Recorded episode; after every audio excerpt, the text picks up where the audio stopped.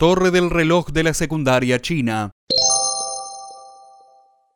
La torre del reloj de la secundaria china, en inglés The Chinese High School Clock Tower Building, literalmente edificio de la torre del reloj de la escuela secundaria china, se encuentra en Singapur en lo que hoy es el campus del Instituto Hua Chong, integrado tras la fusión de la escuela secundaria china en el Hua Chong Junior College el 1 de enero de 2005 levantándose a unos 31 metros de altura sobre una pequeña loma en la que partes del campus fue construido, se terminó en 1925, algunos años después de que la escuela secundaria china abrió sus puertas en 1919 y sirvió como un hito imponente para el área de Bukit Timah, donde está rodeada de urbanizaciones privadas de relativamente poca altura. Fue utilizada en algunas tácticas militares durante la Guerra del Pacífico en la Segunda Guerra Mundial. Véase también torre, edificio, arquitectura.